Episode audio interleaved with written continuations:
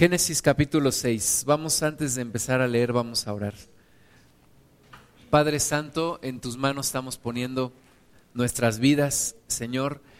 Pedimos tu dirección en esta hora, que sea tu Espíritu Santo hablando a nuestros corazones y que tu palabra se cumpla en nosotros. Reprendemos toda distracción, echamos fuera toda obra del enemigo y nos ponemos en tus manos, Señor, para que tú nos hables, para que tú nos toques y se cumpla tu propósito en nuestras vidas. En el nombre de Jesús, amén. Si quiere, hermana, llevar al, niño aquí arriba, ya están los niños, ¿no? Ok.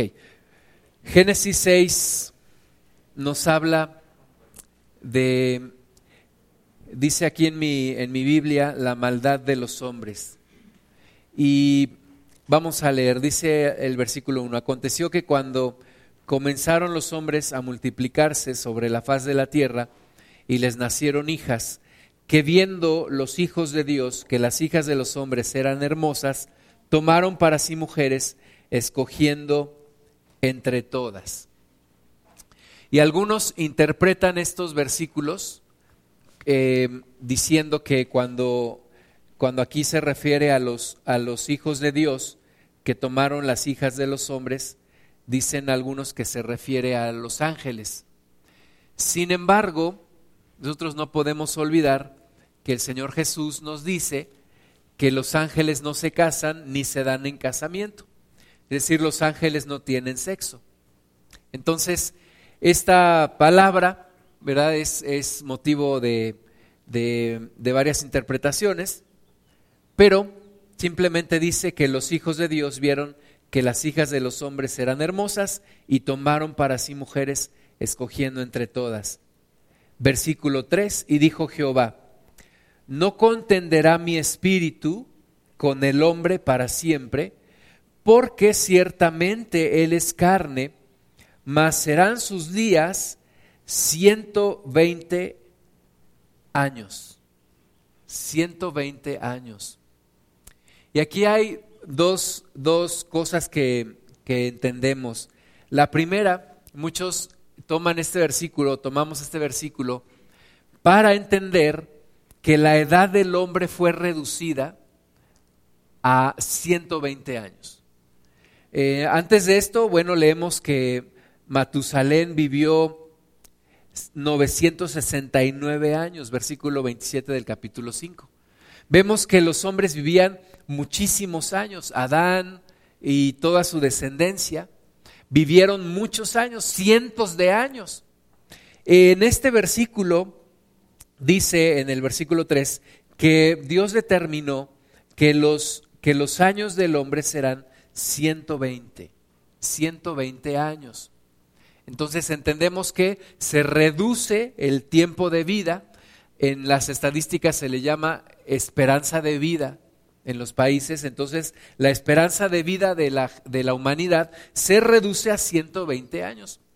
Pero también otros interpretan que Dios estaba por ejecutar un juicio sobre la tierra en 120 años. En 120 años, a partir de este momento que estamos leyendo en Génesis 6.3, Dios estaba iniciando la cuenta regresiva de 120 años para iniciar un diluvio sobre la tierra, para ejecutar un juicio sobre la humanidad. ¿Por qué?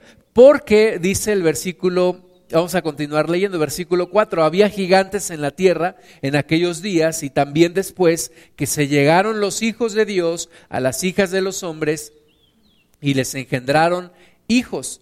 Estos fueron los valientes que desde la antigüedad fueron varones de renombre. Y de nuevo, eh, Miguel López me enseñó una frase que dice que donde la Biblia calla, ¿quién soy yo para interpretar? ¿Verdad? La Biblia no nos dice quiénes eran estos hijos de Dios que se llegaron a las hijas de los hombres y les engendraron hijos. Entonces no sabemos por qué lo dice así la palabra de Dios, ¿verdad? Si eran a lo mejor personas temerosas de Dios y Dios les llama hijos de Dios, pero el tema es que se llegaron a, las, a las hijas de los hombres y engendraron hijos, y el versículo 5 dice, y vio Jehová que la maldad de los hombres era mucha en la tierra. La maldad de los hombres era mucha en la tierra. Y esto es, esto es algo que eh, de los versículos más fuertes en la Biblia, el versículo 5. Porque primero Dios ve que la maldad de los hombres es mucha en la tierra. Algunas personas creen que Dios ya se olvidó de este mundo. Algunas personas incluso dicen, es que si Dios existiera no habría tanta maldad, no habría niños sufriendo, no habría ancianos este, abandonados, no habría enfermedades, etcétera. Pero aquí dice la palabra de Dios que Dios vio que la maldad de los hombres era mucha en la tierra. Y todos los males de este planeta no se deben a Dios, se deben a nosotros, a la humanidad. ¿Por qué? Porque la maldad de los hombres es mucha en la tierra. Y dice, y que todo designio de los pensamientos del corazón de ellos era de continuo solamente el mal. O sea, no solamente había maldad en la tierra, sino que el corazón de los hombres solamente podía producir el mal. Nada más estaban pensando en el mal. Estaban pensando en cómo hacer más daño, en cómo ofender a los demás, en cómo lastimar a los demás. Había un crecimiento de maldad, porque el corazón de los hombres de continuo solamente podía generar el mal. Al haber conocido el hombre el bien y el mal, parece que se fue completamente por el camino del mal. Por algo Dios ¿verdad? No quería que conociéramos el mal. Pero al conocerlo, dice la palabra de Dios, que la maldad se multiplicó, era mucha y el pensamiento de los hombres era de continuo, solamente lo malo. Y entonces dice el versículo 6, se arrepintió Jehová de haber hecho hombre en la tierra y le dolió en su corazón. Es uno de los versículos más fuertes en el libro de Génesis. Dios se arrepintió de haber hecho al hombre en la tierra. Imagínate al Señor diciendo, ¿para qué hicimos al hombre? ¿Para todo esto? ¿Para que esto, esto no era lo que tenía en mente? Tal vez decía el Señor, y le dolía en su corazón. ¿Le dolió en su corazón? Dios se duele cuando fallamos, Dios se duele cuando no somos lo que Él quiere, Dios se duele cuando la humanidad no es lo que Él quiere, cuando la humanidad le da, la espalda a Dios, cuando la humanidad hace el pecado, cuando hacemos las cosas completamente al revés de lo que Dios quería. Los satánicos dicen que si quieres hacer enojar a Dios, hagas las cosas exactamente al revés. Dios le duele en su corazón cuando la humanidad no es lo que él quería que fuera. Y entonces, versículo 7, dijo Jehová, raeré de sobre la faz de la tierra a los hombres que he creado, desde el hombre hasta la bestia y hasta el reptil y las aves del cielo, pues me arrepiento de haberlos hecho me arrepiento de haberlos hecho. Y Dios determina entonces quitar no solamente la vida de la humanidad, sino la vida de todos los animales de la tierra, de todo, lo que Él había creado. Dice que desde el reptil, las aves, la bestia y el hombre. Y Dios determina acabar con la vida en esta tierra. Pero el versículo 8 Dice, pero Noé halló gracia ante los ojos de Jehová. Y el libro de Romanos dice que cuando el pecado abundó, sobreabundó la gracia. Y Noé halló gracia delante de Dios. Noé encontró la gracia delante del Señor. Y entonces Dios determinó acabar con todos menos con ocho personas. Con Noé, su esposa, sus tres hijos y sus tres nueras. Pero Dios había determinado en el versículo 3 que habría 120 días antes de que empezara el diluvio. Versículo 9, estas son las generaciones de Noé. Noé, varón justo, era perfecto en sus generaciones. Con Dios caminó Noé. Y engendró Noé tres hijos, a Sem, a Cam y a Jafet. Vamos a regresarnos un poquito a Génesis 5:32. Dice, y siendo Noé de 500 años, engendró a Sem, a Cam y a Jafet. Bueno, te quiero ubicar un poquito en el tiempo. La Tierra no tiene miles y miles de millones de años de haberse creado. No tiene miles y miles de millones de años de haberse creado. La Tierra es mucho más joven de lo que se cree.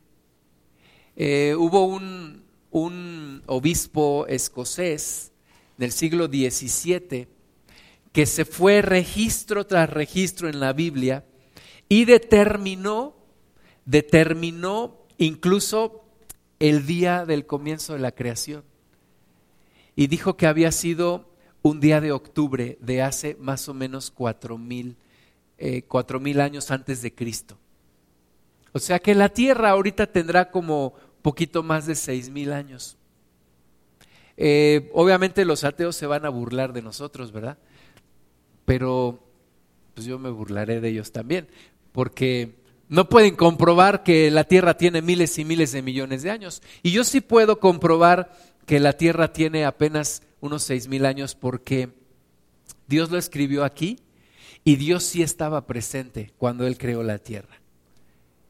Entonces, a partir de la creación de la humanidad, esta se, se, se descompone, se va por la maldad, y Dios encuentra un hombre, un hombre que se llama Noé, con su familia y haya gracia delante de los ojos de Dios. Em, dice el versículo 11 de Génesis 6, y se corrompió la tierra delante de Dios y estaba la tierra llena de violencia llena de violencia. Algo caracterizaba a la tierra en los tiempos de Noé y era la violencia. La violencia había empezado hace ocho días, vimos cuando Caín mató a su hermano y a partir de ahí se generó más violencia. Y hay algo que llama al juicio de Dios y es la violencia. Hay algo que, que mueve o que adelanta el juicio de Dios y es cuando hay violencia cuando hay injusticia, cuando hay homicidios, cuando hay pecado. Entonces, versículo 12, miró Dios la tierra y he aquí que estaba corrompida, porque toda carne había corrompido su camino sobre la tierra. Dijo pues Dios a Noé, he decidido el fin de todo ser, porque la tierra está llena de violencia a causa de ellos y he aquí que yo los destruiré con la tierra. Hazte un arca de madera de gofer, harás aposentos en el arca y la calafa te harás con brea por dentro y por fuera.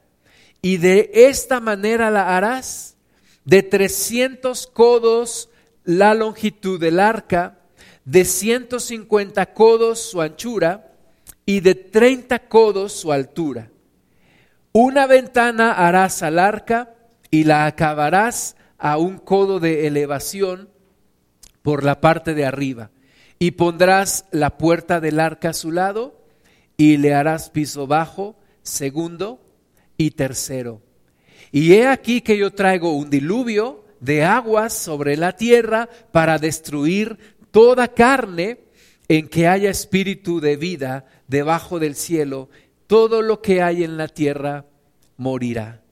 Mas estableceré mi pacto contigo y entrarás en el arca tú, tus hijos, tu mujer y las mujeres de tus hijos contigo.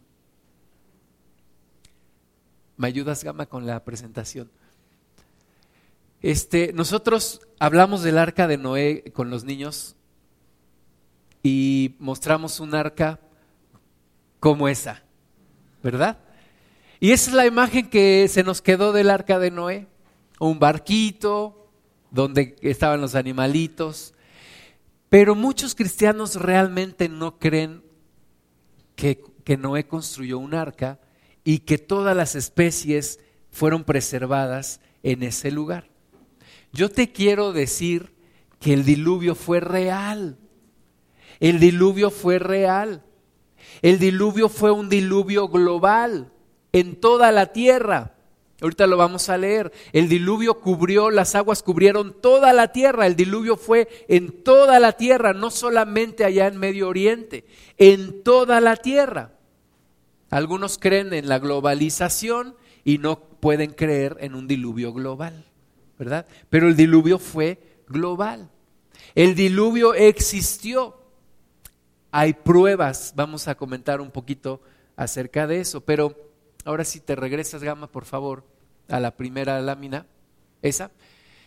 El arca de Noé tenía 130 metros de largo, 23 metros de ancho y 14 metros de alto.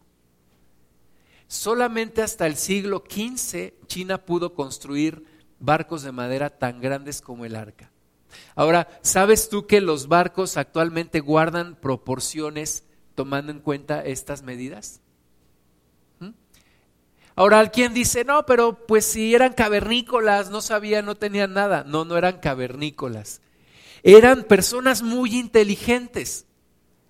Noé y su familia eran personas muy inteligentes. Te quiero decir que después del diluvio, 400 años después, se construyó la pirámide más grande en Egipto. 400 años después. Entonces hay gente que dice que sí, que, que, las pirámides de Egipto y se asombran cómo pudieron construir esas pirámides con la tecnología de aquel tiempo y no pueden creer que Noé construyó este arca. Ahora, siguiente por favor. Ahí está la dimensión del arca le caben a lo largo tres veces una nave espacial de, la NASA. Tres veces. Ahora, algunos dicen, ¿cómo Noé iba a construir semejante barcote? ¿Cuánto tiempo se iba a tardar? Bueno, la Biblia no nos dice que la construyó solamente Noé. Tampoco nos dice que la construyeron solamente Noé y sus tres hijos, o toda la familia, que eran ocho. Yo te quiero uh, decir que cuando el Señor nos mandó a construir este, este lugar, no lo construimos mi familia y yo, ¿verdad? Contratamos personas. Y contratamos personas aún que no son cristianas, pero les pagamos y lo construyeron. Entonces Noé, claro que pudo haber contratado gente para trabajar en esta gran misión en esta gran arca. En ese tiempo, la Biblia dice que en ese tiempo no llovía sobre la tierra, sino que había un rocío, era como un invernadero la tierra, y ese rocío regaba toda la, toda la tierra como si fuera un gran jardín. Nunca había llovido en la tierra, nunca había llovido en la historia de la tierra. Cuando Dios le dice a Noé, voy a traer un diluvio, voy a hacer llover, Noé pues nunca se lo pudo haber imaginado realmente porque nunca había llovido. Nosotros ahora nos imaginamos, ¿verdad? Porque ya sabemos lo que es la lluvia, pero Noé nunca había visto llover. Así que Noé tuvo algo que se llama fe, que se llama fe. Noé pudo ver algo en sus ojos espirituales, aunque sus ojos físicos no se lo permitían ver. Y aunque su razón le decía que eso era imposible, y su razón también le decía que era imposible construir ese gran barco. Y su razón también le decía que era imposible meter los animales allí. Algunos en las caricaturas ponen a, Noé correteando a los animales para traerlos. No es cierto. Sabemos que, por ejemplo, los, los, los gansos emigran en un tiempo por ejemplo, las garzas llegan aquí a la ciudad de Pachuca, las mariposas monarca llegan desde Canadá y nadie tiene que ir por ellas, ¿verdad? Ellas llegan. Dios puso en los animales un instinto que los dirigió al arca de Noé. 120 años de que Dios decreta que habrá un diluvio, pero la Biblia dice que, que Noé tenía 500 años cuando engendró a Sem, Cam y Jafet. Y dice la palabra de Dios que cuando comenzó el diluvio, Noé tenía 100 años. Entonces, haciendo cuentas, algunos piensan que la construcción del arca tardó alrededor de 70 años. 70 años para construir esa arca. En Estados Unidos hay una, hay una réplica ya de esa arca. Hay un museo, Museo de la Biblia, que si estás pensando ir a Disney, mejor no vayas a Disney, ve al Museo de la Biblia en Estados Unidos. Pero se construyó, se construyó en, en más o menos 70 años y estuvo lista para subir a todos los animales y preservar a la humanidad a través de ocho personas. Ocho personas. Eh, Génesis 6, 18 dice, más estableceré mi pacto contigo y entrarás en el arca tú, tus hijos, tu mujer y las mujeres de tus hijos contigo. Y de todo lo que vive, de toda carne, dos de cada especie meterás en el arca, para que tengan vida contigo, macho y hembra serán. De las aves según su especie y de las bestias según su especie, de todo reptil de la tierra según su especie, dos de cada especie estarán contigo para que tengan vida. Y toma contigo de todo alimento que se come y almacénalo, y servirá de sustento para ti y para ellos. Y lo hizo así Noé. Hizo conforme a todo lo que Dios le mandó. Conforme a todo lo que Dios le mandó. Era una misión difícil. Era algo en donde él tenía que mostrar una obediencia al 100%. Tenía que hacerla con las medidas, con el material, con la prisa, con y dedicar su vida plenamente a esto, a construir el arca. Vamos a dejar aquí un, dedo, ahí lo pones, o tu lápiz, y vamos al libro de Hebreos. Eh, Noé está en el, en el salón de la fama de la fe, eh, que es Hebreos 11. Hebreos 11 nos habla de los, de los hombres de fe, de las mujeres de fe. Y Noé está ahí mencionado. Hebreos 11, 7. Dice, por la fe, Noé, cuando fue advertido por Dios acerca de cosas que aún no se veían, ¿verdad? Dios le dice, va a llover. ¿Qué es eso, Dios? ¿Qué es eso de llover? Yo nunca he visto eso. Va a haber un diluvio. ¿Qué es eso, Señor? Yo no sé si Noé conocía el mar, ¿verdad? Pero Dios le dijo, voy a inundar la tierra, la voy a llenar de agua, todo se va a morir, excepto los que estén en el arca. Entonces, por la fe, no por el razonamiento, hermanos, no porque la lógica me lo decía así, no porque los estudios, no porque ya salió en la televisión el pronóstico del tiempo, va a llover. No, por la fe. Por la fe. Por la fe Noé, cuando fue advertido por Dios, por Dios. A veces le creemos más a la revista TV y novelas que a la Biblia. Le creemos más a selecciones que a la Biblia. No, pues es que ya salió en National Geographic en la televisión. No, dice aquí que Noé le creyó a Dios. Fue advertido por Dios acerca de cosas que aún no se veían. Y dice, con temor preparó el arca. Con temor preparó el arca. La fe lleva a la acción. La fe sin acción es pura ilusión. La fe te lleva a la acción. Y Noé entonces creyó a Dios. Dijo, Señor, yo te creo, no lo puedo entender, no lo puedo imaginar, nunca lo he visto, pero yo te voy a creer a ti. Y esa, esa fe lo lleva a la acción. La fe siempre es activa. La fe siempre te lleva a la acción. Entonces, por la fe, con temor, preparó el arca preparó el arca. 70 años para construir el arca. 70 años contratar personas y las personas igual le decían, tú estás loco, pero como me pagas lo voy a hacer. con que tú me pagues, yo lo voy a hacer, ¿verdad? Y, lo hacía. Y a lo mejor tal vez alguno le llegó a preguntar, ¿y para qué es esto, Noé? Y tal vez Noé le, le, habrá dicho a alguno, es que va a llover y va a haber un diluvio. Y se burlaban de él. Yo creo que se burlaban de él. Yo creo que la gente pasaba y algunos se burlaban de él. Decían, mira ese loco, así como nos dicen a nosotros, ¿verdad?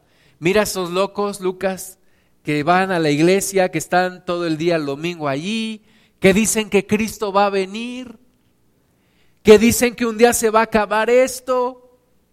Tan locos porque ya la NASA descubrió otro planeta como la Tierra y allá nos vamos a ir. Cuando se acabe aquí, allá nos vamos y los cristianos están locos.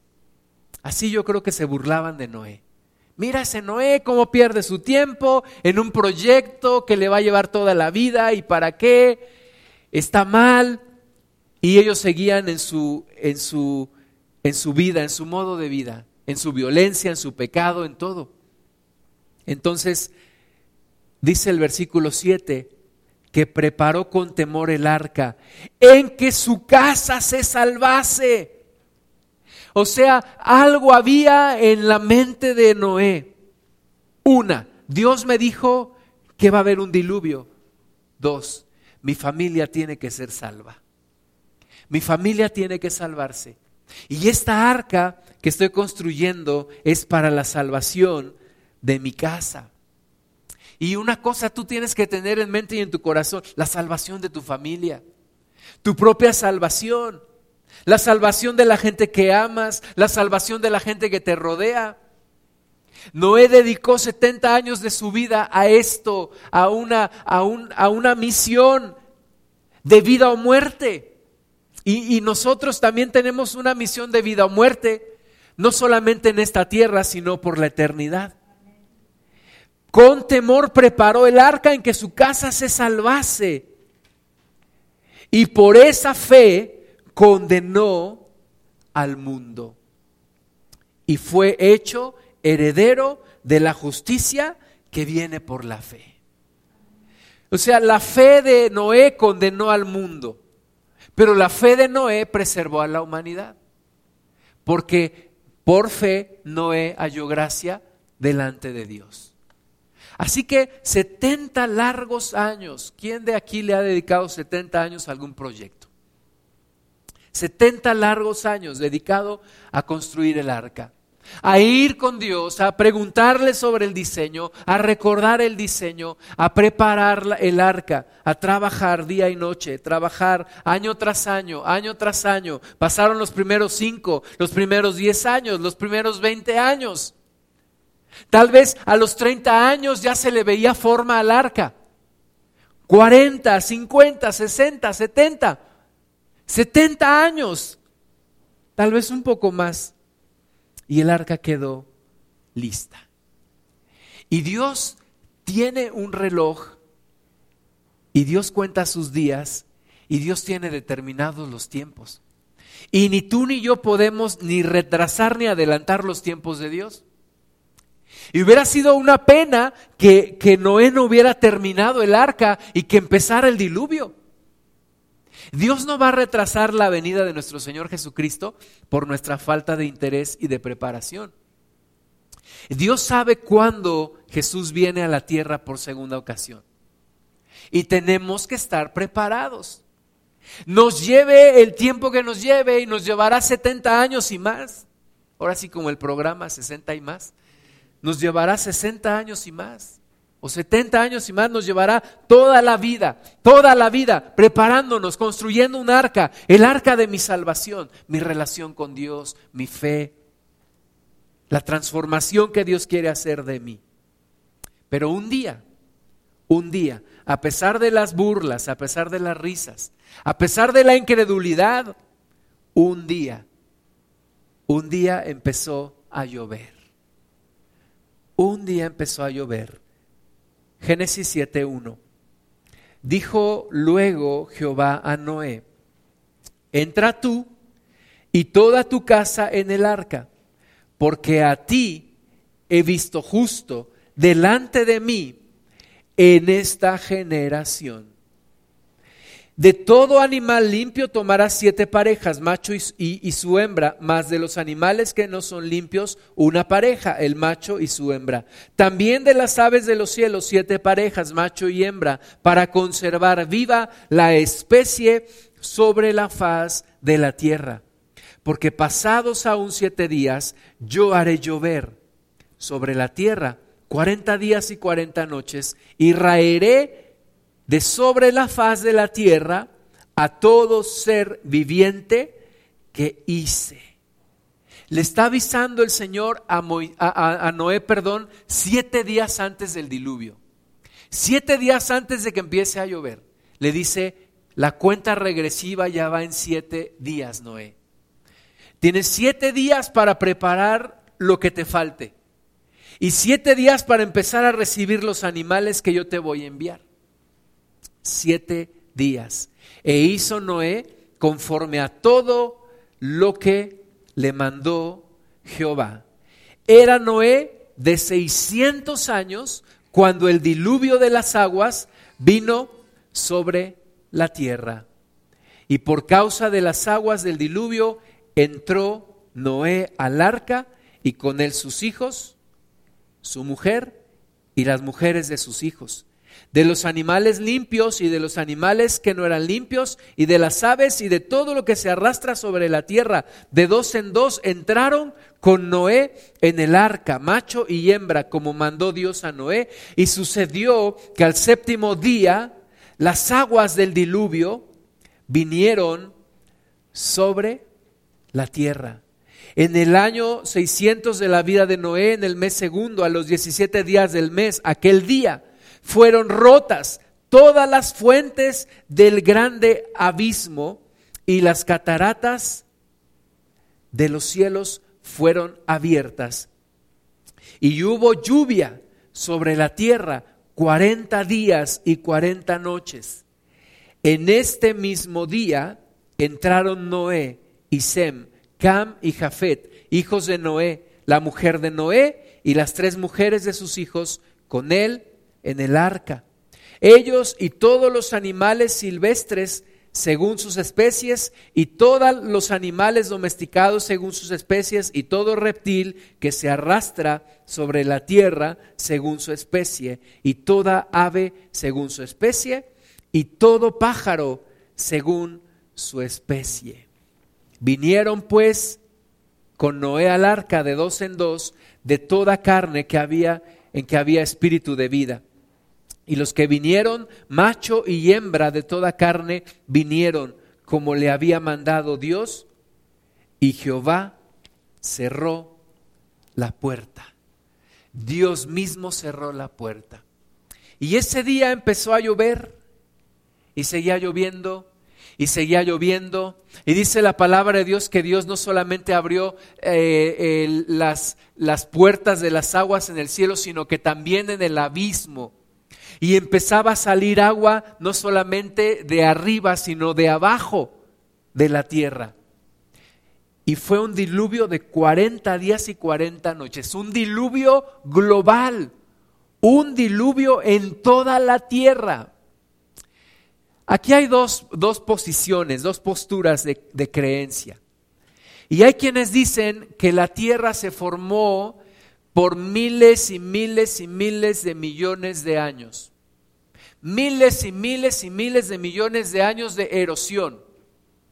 Tú le preguntas a, un ateo, un científico ateo, ¿qué? ¿Cómo se formó el Gran Cañón?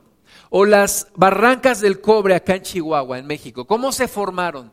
Te va a decir, pues esto es obra de miles y miles y miles de millones de años. Tú le preguntas a la Biblia, ¿cómo se formó el gran cañón? Y la Biblia te dice que hubo un gran diluvio, que llovió por 40 días y 40 noches y que se abrieron también las fuentes de las aguas debajo de la tierra. Y que todo esto le dio forma a la tierra como hoy la conocemos. Hay evidencias, hay fósiles, aún de peces, en las montañas de esta tierra. Y la pregunta es, ¿cómo llegaron allá? ¿Cómo llegaron allá? un gran diluvio. Un diluvio global, un diluvio que llenó toda la tierra. Y cuando la gente empezó a ver todo esto, yo creo que gritaban. Y algunos yo creo que fueron al arca y pegaban en el arca y decían, ábrenos Noé. Pero Dios había cerrado la puerta. Dios había cerrado la puerta y Dios cumplió con su promesa.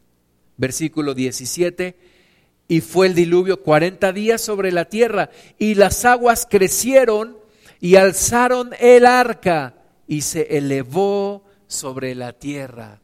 Eh, Dios es el mejor arquitecto y el mejor diseñador y el mejor constructor y Dios le dio el diseño a Noé para que esta arca flotara en la tierra. Y subieron las aguas y crecieron en gran manera sobre la tierra y flotaba el arca sobre la superficie de las aguas. Esa, esa gran arca, ese gran barco estaba flotando. Y las aguas subieron mucho sobre la tierra y sobre los montes altos que había debajo de todos los cielos fueron cubiertos. El monte más alto de la tierra, que es el monte Everest, también fue cubierto por el agua. Imagínate la fuerza de tanta agua en solamente 40 días. Todo lo que hizo, todo lo que formó en esta tierra. Un gran diluvio global. 15 codos más altos subieron las aguas después que fueron cubiertos los montes. Todavía de los montes más altos, 15 codos más de agua. Y murió toda carne que se mueve sobre la tierra, así de aves como de ganado y de bestias y de todo reptil que se arrastra sobre la tierra y todo hombre. Todo lo que tenía aliento de espíritu de vida en sus narices, todo lo que había en la tierra, murió. Así fue destruido todo ser que vivía sobre la faz de la tierra, desde el hombre hasta la bestia, los reptiles y las aves del cielo, y fueron raídos de la tierra y quedó solamente Noé y los que con él estaban en el arca, y prevalecieron las aguas sobre la tierra 150 días. 150 días es un capítulo importantísimo en, la historia de la humanidad, este, este gran diluvio. La mayoría de las culturas antiguas tienen en sus historias la narración de un gran diluvio. Hermanas y hermanos, el gran diluvio existió, es real, es real, aunque muchos no lo quieran aceptar. Después de este diluvio, los creacionistas dicen que, que hubo la era de hielo.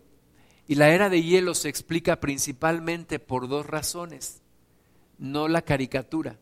Caricatura no tiene nada que ver.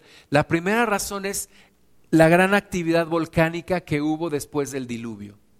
Una gran actividad volcánica que hizo que gran parte de la atmósfera se llenara con cenizas y los rayos del sol no pudieran llegar hasta la superficie de la tierra. Y entonces la tierra comienza a enfriarse.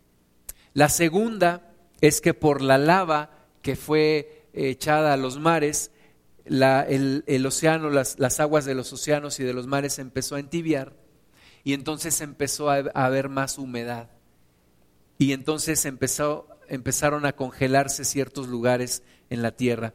Se dice que esta, este periodo de hielo duró 500 años. Bueno, todo esto es real. El diluvio sucedió, ocho personas sobrevivieron, una persona que creyó en Dios, una persona que tuvo fe y que se preparó y salvó a su familia y preservó a la humanidad. Y entonces dice la palabra de Dios en el capítulo 8 que las aguas empezaron a bajar, que Noé envió, Noé envió a una paloma y que regresó después de algunos intentos, regresa con una hoja de olivo, versículo 11, en el pico. De ahí viene la, la señal de la, de la paz, ¿verdad? La paloma con, el, con la hoja de olivo en el pico. Y que después la volvió a enviar y ya no regresó y entendió que ya había tierra seca. Versículo 13, y sucedió que en el año 601 de Noé, en el mes primero, el día primero del mes, las aguas se secaron sobre la tierra y quitó Noé la cubierta del arca y miró y he aquí que la faz de la tierra estaba seca. Versículo 15, entonces habló Dios a Noé, diciendo, sal del arca tú y tu mujer y tus hijos y las mujeres de tus hijos contigo. Todos los animales que están contigo, de toda carne, de aves y de bestias, y de todo reptil que se arrastra sobre la tierra, sacarás contigo y vayan por la tierra y fructifiquen y multiplíquense sobre la tierra. Entonces salió Noé y sus hijos, sus mujeres, perdón, su mujer y las mujeres de sus hijos con él. Todos los animales y todo reptil y toda ave, todo lo que se mueve sobre la tierra, según sus especies, salieron del arca. Y edificó Noé un altar a Jehová y tomó de todo animal limpio y de toda ave limpia y ofreció holocausto en el altar y percibió Jehová olor grato y dijo Jehová en su corazón, no volveré a maldecir la tierra por causa del hombre, porque el intento del corazón del hombre es malo desde su juventud, ni volveré más a destruir todo ser viviente como he hecho. Mientras la tierra permanezca, no cesarán la sementera y la siega, el frío y el calor, el verano y el invierno y el día y la noche. Y fue un nuevo comienzo y una nueva oportunidad para la humanidad. Tenemos que creer lo que dice Génesis, porque si no podemos creer lo que dice Génesis, ¿cómo podremos creer lo que dice el resto de la Biblia? Y tenemos que creer que hubo un diluvio y que el diluvio fue real, porque es una enseñanza para todos nosotros para prepararnos para el final. El diluvio no fue el final de esta tierra, pero viene un final no por medio de agua, porque ya leímos que Dios prometió que no iba a destruir la tierra por medio de agua. Vamos a segunda de Pedro, capítulo 3, versículo 1. Hay una gran enseñanza en, este tema del diluvio. Segunda de Pedro 3.1. Amados, esta es la segunda carta que os escribo. Y en ambas despierto con exhortación vuestro limpio entendimiento, para que tengáis memoria de las palabras que antes han sido dichas por los santos profetas y del mandamiento del Señor y Salvador dado por vuestros apóstoles, sabiendo primero esto, que en los postreros días vendrán burladores, andando según sus propias concupiscencias, y diciendo, ¿dónde está la promesa de su advenimiento? Porque desde el día en que los padres durmieron, todas las cosas permanecen así como desde el principio de la creación. ¿Verdad? Dice, y esto lo estamos viendo hoy, la gente no cree que, Jesús va a regresar. La gente ya no cree, muchos de ellos ni siquiera creen que Jesús pisó la tierra. Y piensan que esto va a seguir y va a seguir y va a seguir. Y se burlan de, de los que, como Noé, nos preparamos, nos acercamos a Dios, nos reconciliamos con Él. Vamos preparando nuestra arca, no una arca física, ¿verdad? Pero vamos preparando nuestra salvación, la redención completa que vamos a recibir del Señor y nos vamos preparando y vamos siendo instruidos y vamos siendo sanados en nuestro corazón y vamos perdonando a otros y vamos dejando todo el pecado y vamos arrepintiéndonos con el Señor y acercándonos a Él cada día. Ese es el arca que estamos construyendo. Y le predicamos a nuestra familia, instruimos a nuestros hijos, hablamos con nuestros vecinos, predicamos a nuestros compañeros de trabajo, a toda persona cuanto podemos hacerlo, le hablamos la palabra y algunos se burlan de nosotros. Dice Pedro que no nos sorprendamos porque así habría de ser. Versículo 5. Estos ignoran voluntariamente. Fíjate, dice Pedro, que voluntariamente son ignorantes. Que en el tiempo antiguo fueron hechos por la palabra de Dios los cielos no fue un accidente cósmico, no fue un meteorito, no, fue Dios el que lo hizo. Y también la tierra, que proviene del agua y por el agua subsiste. Dice la Biblia que en el principio el Espíritu de Dios se movía sobre la faz de las aguas. Entonces dice Pedro que la tierra proviene del agua y por el agua subsiste por lo cual el mundo de entonces pereció anegado en agua. Pero los cielos y la tierra que existen ahora están reservados para por la misma palabra, guardados para el fuego en el día del juicio y de la perdición de los hombres impíos.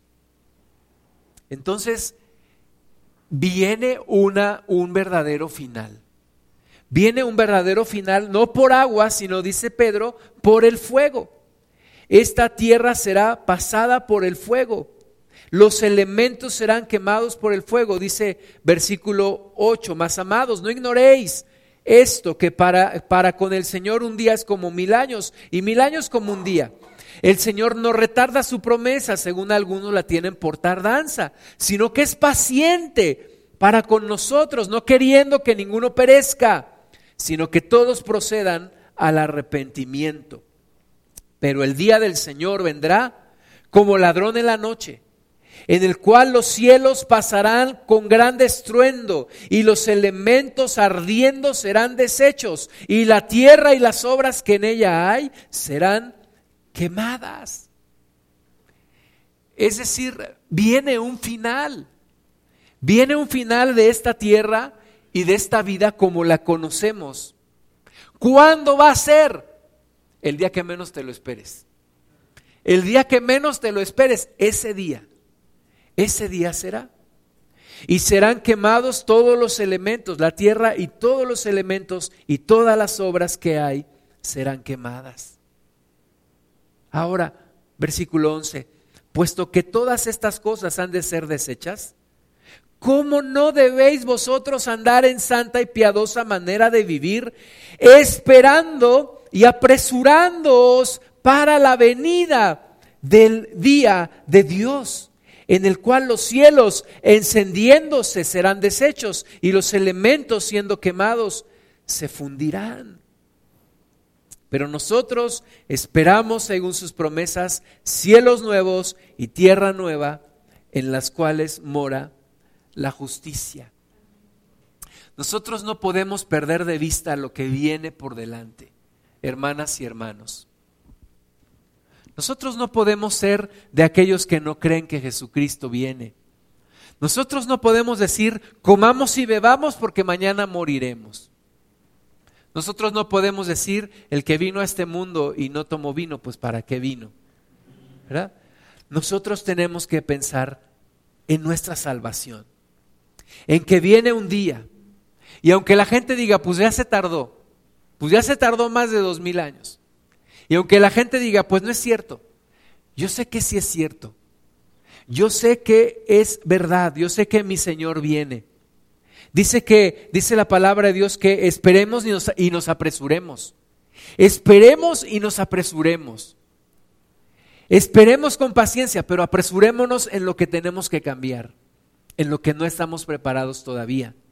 Versículo 14, por lo cual, oh amados, estando en espera de estas cosas, procurad con diligencia ser hallados por Él sin mancha e irreprensibles en paz. Y tened entendido que la paciencia de nuestro Señor es para salvación. Es para salvación. Tengamos cuidado Versículo 17, así que vosotros, oh amados, sabiéndolo de antemano, guardaos, no sea que arrastrados por el error de los inicuos caigáis de vuestra firmeza. Cuidado, porque imagínate alguno que hubiera trabajado con Noé y Noé le hubiera hablado y hubiera dicho, oye Noé, no tendrás un espacio para mí. Yo creo, y se hubiera arrepentido, pero al final hubiera dicho, no, yo creo que tú estás loco, Noé. Y se sale y se va. Imagínate el, el final de aquellas personas que, que empezaron un camino en Cristo, pero que ya no quisieron continuar. Y ni tú ni yo queremos ser de esos. Y al contrario, queremos que aquellos que se han alejado regresen a Cristo, que no sean arrastrados por el error de los inicuos, que no sean arrastrados por los afanes de este siglo, por las falsas promesas de este mundo, que no sean arrastrados y que no sean engañados, sino que al contrario seamos afirmados en nuestra fe, en que el Señor viene y viene pronto y su galardón con Él y que tenemos que estar preparados. No solamente esperando, dice, esperemos y apresurémonos. Y vayamos hacia lo que hacia lo que Dios nos tiene preparados. Vamos a ver Mateo 24. Mateo 24, 37. Está hablando nuestro Señor Jesucristo. Dice más como en los días de Noé como en los días de Noé, así será la venida del Hijo del Hombre.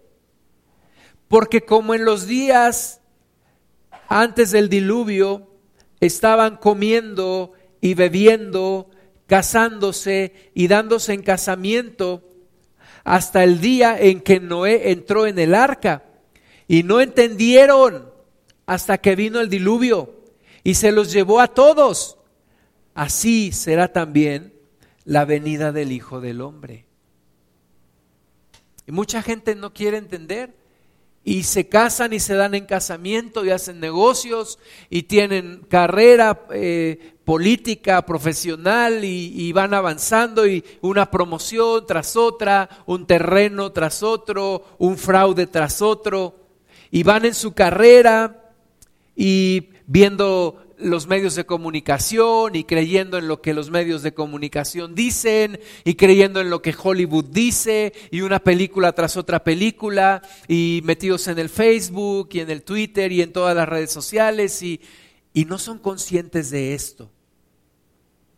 Es como el ave que no ve la trampa del cazador hasta que cae en la trampa. Es como el pez que muerde el anzuelo y no se da cuenta que va a morir hasta que ya lo empiezan a sacar del agua. Y así mucha gente en este mundo. Y tú y yo no podemos ser como estos. Y tú y yo tenemos que ayudar a otros a que sean salvos y que abran sus ojos y que se pongan a cuentas con el Señor. Versículo 40. Entonces estarán dos en el campo, el uno será tomado y el otro será dejado. Dos mujeres estarán moliendo en un molino, la una será tomada y la otra será dejada. Velad pues, porque no sabéis a qué hora ha de venir vuestro Señor. Pero sabe de esto, que si el padre de familia supiese a qué hora el ladrón habría de venir, velaría y no dejaría minar su casa.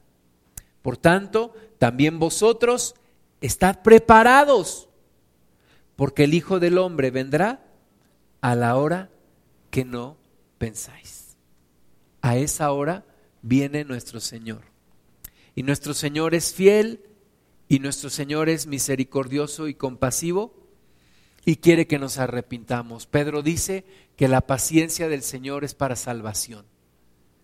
No quiere que nadie se pierda, sino que todos se arrepientan. Entonces, vamos a ponernos de pie y vamos a orar al Señor pidiéndole que nos ayude a estar preparados a estar listos, a que nuestra fe no decaiga, a que no seamos arrastrados por